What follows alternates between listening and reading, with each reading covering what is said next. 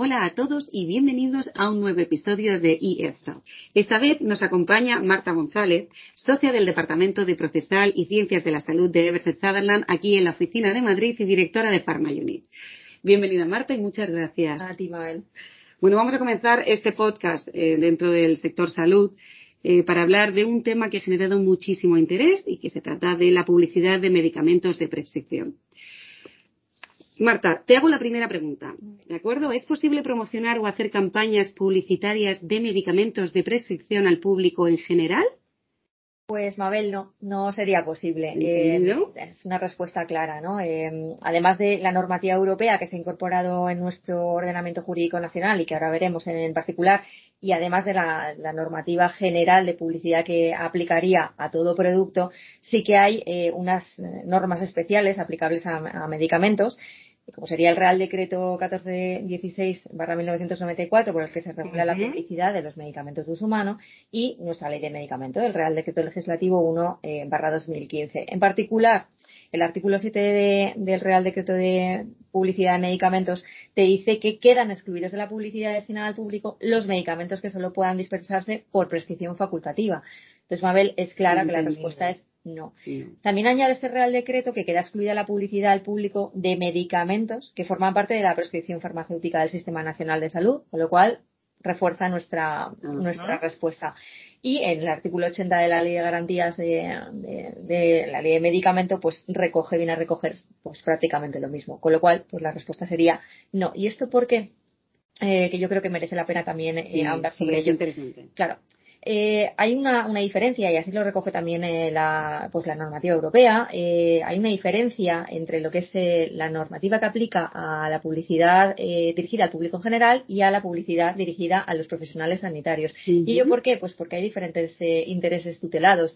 Al final lo que se persigue con la publicidad al público en general es que haya máxima transparencia hacia los pacientes, en este caso pues, hablamos de pacientes porque son, son medicamentos, y en el caso de los profesionales sanitarios, que haya una racionalidad, se busca esa racionalidad en el eh, uso de, los medicamentos, ¿no? este sería pues uno de los motivos principales de por qué la normativa es distinta. De acuerdo, de acuerdo, Marta. Entonces, ¿es posible publicitar medicamentos de prescripción a HCPs? Bueno, pues en este caso la respuesta es positiva, Mabel. Sí, sí que es posible, sí. Pero eh, no todo vale. Esta publicidad debe cumplir unos ciertos requisitos, también establecidos pues en, en, la ley de medicamento y en este Real Decreto que hemos nombrado anteriormente, sobre promoción de medicamentos y también eh, pues en, en, otros códigos que, denominamos nosotros soft law, que sería pues por ejemplo el código eh, de buenas prácticas de la industria farmacéutica. Recordemos que bueno este código eh, sería de aplicación a aquellos asociados, a aquellas empresas que estén expresamente adheridas a, a farmaindustria y bueno pues también existe normativa autonómica aplicable a, a, esta cuestión. En particular, Mabel, cualquier promoción de medicamentos dirigida a profesionales sanitarios deberá incluir la información técnico-científica necesaria para que sus destinatarios sí, claro, puedan juzgar por sí mismos el valor terapéutico del medicamento. Las informaciones eh, esencialmente se recogen la fecha técnica, el régimen de prescripción, dosificación etcétera, etcétera. Normalmente esta información eh, se difunde a través de visitadores médicos o publicidad documental y, debe tener, como hemos indicado, esa finalidad de transmisión de conocimientos técnicos adecuados. Entiendo, gracias Marta. Déjame un momento hablar de los requisitos. Entonces, ¿es posible realizar promoción a HCPs de un medicamento que ha obtenido la autorización de comercialización, pero sobre el que aún no se ha decidido su financiación?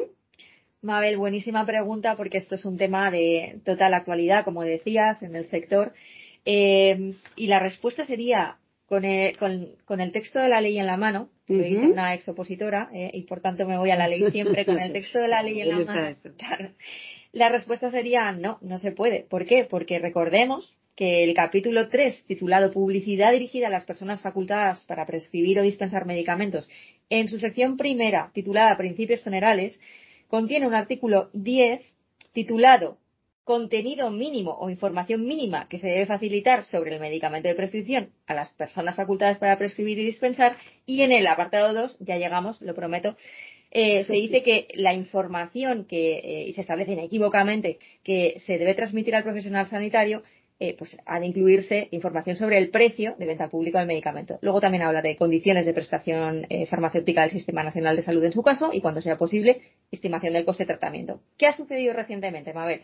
Bueno, pues que tenemos una sentencia del Tribunal Superior de Justicia del País Vasco, de la Sala Contenciosa Administrativa, y la sentencia eh, 246-2021, para aquellos que quieran ir y brujulear, de 30 de junio, que ha devenido firme el 22 de septiembre de 2021 y que abogaría por la posibilidad de realizar promoción de un medicamento una vez obtenida la autorización de comercialización por el laboratorio, aunque todavía esté pendiente la decisión de financiación por el Sistema Nacional de Salud. Pues bien, vamos un, pasito más para adelante. Con motivo del anterior, Pharma Industria publicó una nueva actualización de su código de buenas prácticas para la industria farmacéutica, modificando en septiembre de 2021 la consulta 10 relativa específicamente a esta cuestión. Eh, en el sentido que, bueno, pues eh, acogería la, la teoría del Tribunal Superior de Justicia del País Vasco. Es necesario, no obstante, Mabel, y desde nuestro, punto de vista, recordar que la interpretación final siempre corresponde a los jueces y que siendo nosotros procesalistas mm, estamos viendo día a día que, bueno, pues que eh, se cambia de criterio, que los juzgados un día pues tienen un criterio, pero pueden tener otro y especialmente eh, tribunales que no son a lo mejor el Tribunal Supremo y que eh, la jurisprudencia en puridad viene del Tribunal Supremo de doctrina reiterada eh, de la interpretación eh, que, realizan los jueces del Tribunal Supremo, ¿no?